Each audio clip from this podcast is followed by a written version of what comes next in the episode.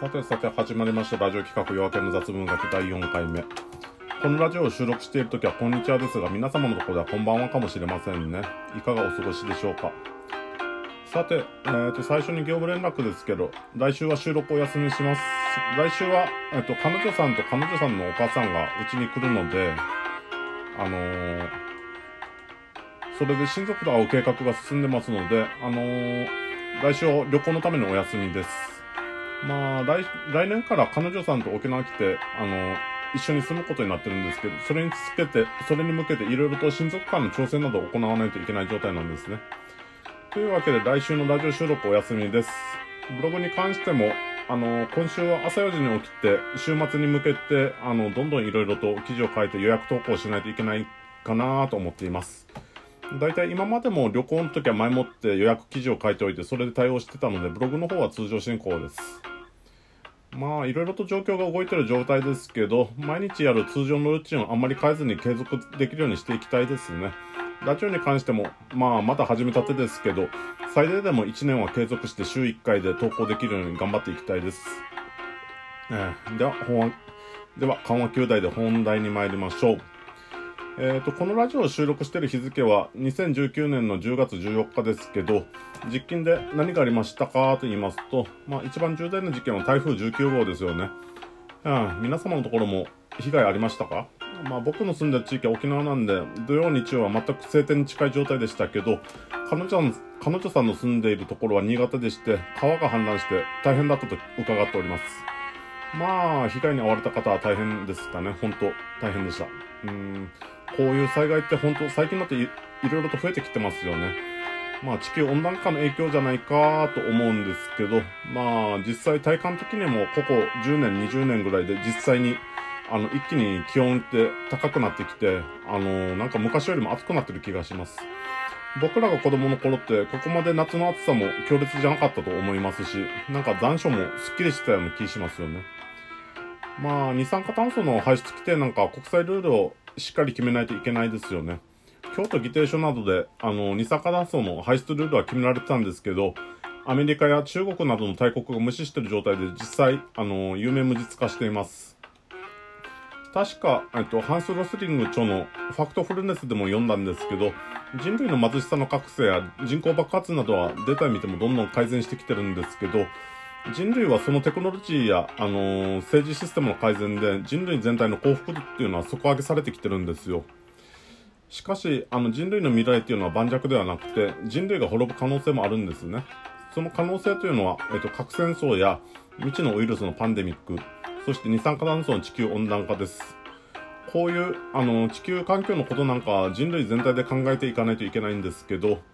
現在、経済大国のアメリカと中国は、あの、アフリカなどの発展途上国に金を払って二酸化炭素の排出量などを、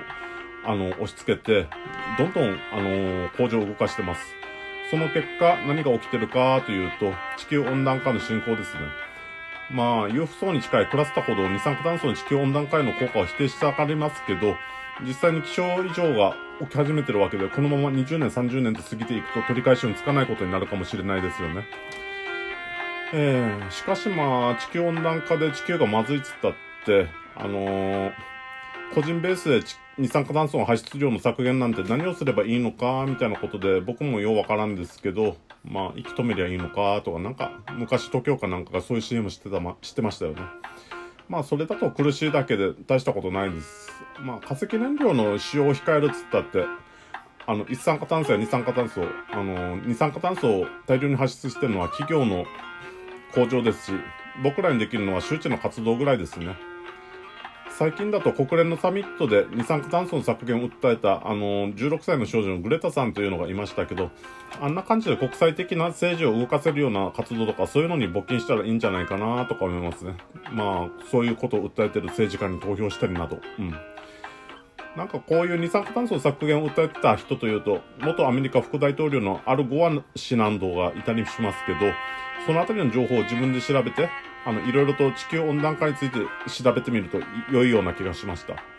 確か、アル・ゴア氏は、あのー、昔アカデミー賞、アカデミー賞を取った、あの、映画で、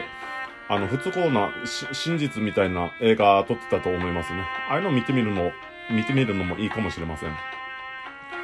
まあ地球の中は本当に重要な問題ですけどね、僕自身詳しい知識があるわけではないですし、いろいろと文献を調べてみたりして、本当のところを調査してみるのもいいと思います。実際、あの、論を調べてみると、二酸化炭素っていうのは、あの、氷河期と温暖期の繰り返しの間で、いろいろと優位さ、優位さというか、上がったり下がったりするとか、そういう話もありますし、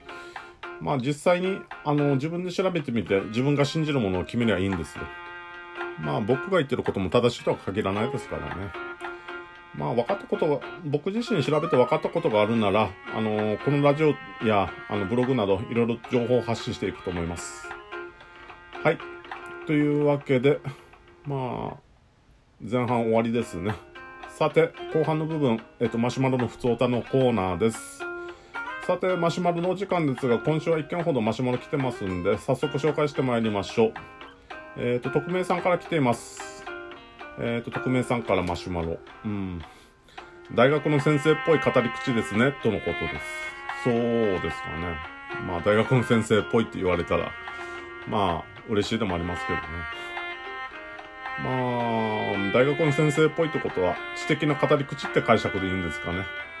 それと、おめえの喋り方聞いてると、大学の授業みたいに眠くなるぜみたいな解釈ですかね。まあ、良い方に捉えましょうか。知的な語り口で生きてるぜ的な解釈にしときましょう。別にこのラジオの語り口は誰かを意識してるとかそういうわけでもないんですけど、まあ実際ラジオ番組とかああいうの聞いて、ラジオっぽい喋り方できたらいいかなみたいな感じで喋ってはいますけど、特に、あのー、なんか目、目標としてる人がいたりとかするわけじゃないです。まあ、原稿で喋るべき内容を3000字ぐらい逐一書き出して、それを棒読みにならないように抑揚をつけて喋ってるだけなんですね。まあ、それにしたって原稿を読み上げるときに噛みすぎなので、もうちょっとゆっくり丁寧に喋るように気をつけないといけないなとは思ってますけど。まあ、ラジオ的な投稿するならば、アドリブでいろいろと喋るラジオの方が面白そうですけど、あの、僕はそっちの方の喋るのってあんま得意ではないんで、あの、喋る原稿を一つ作って、丁寧に読み上げる方がいいんじゃないかなと思ってますね。うん。まあ、ラジオ的なトークするんであれば、まあ、そうですね。あんまアドリブとかいろいろと 話し芸とか、毎日いろいろと喋る練習してたら上達しそうな気しますけど、まあ、ラジオの喋るのためにいろいろと試してみたんですけど、何も原稿を作らずに喋ると、いまいち、あの、上満で、あの、内容のない、はいとか、うーんととか、そういう間をつなぐための変な抑揚、あ変な言葉が入ってきて、いまいち、あのー、すっきりしないんですね。あ僕的に別に喋りを流暢にする必要はないんですけど、あの、ちゃんとした内容のあるラジオにはしたいんで、ある程度聞いてみてこういうことがあるのかとか、ちょっとためになる、あの、トークとかしてみたくて、そういう風な感想をもらえるために、一応原稿は作ってちゃんと練り込んであります。まあ一番いいのはアドリブで意味のある喋りができるようになることですけど、まあ僕はそこまで頭の回転が速くないみたいで、いちいち全部あの文字に書き出してみないと、あの考えを整理することができないみたいです。まあどういうこと喋ってるのか自分でもよくわかんないんですけど、もともと僕はまあ文字書きの人間ですので、あのブログ書いたりとか小説書いたりとか、そういうのやってきてる人間なんで、まあ喋りで一発勝負で喋りに慣れてる人に勝負に飲んで勝てると思ってるほど、まあ自信家ではないですね。なんでまあ、ラジオでの喋りはこんな感じですけど、聞いてもわかりやすくするために丁寧でゆっくりした読み上げは気をつけたいと思います。まあ目標とするのは、あの、アナウンサーみたいな丁寧な喋り方ですね。まあそれを、まあ抑揚もつけていろいろとできたらいいかなと思ってますけどね。はい。というわけでお便りありがとうございました。じゃあまあエンディングと最近のつれづれなんか話していけますかね。まあ最初の方で話しましたけど来週は旅行に出かけるのであのラジオお休みです。ですけどまあマシュマロでいただいた分に関しては再来週の方の番組で紹介していこうと思ってます。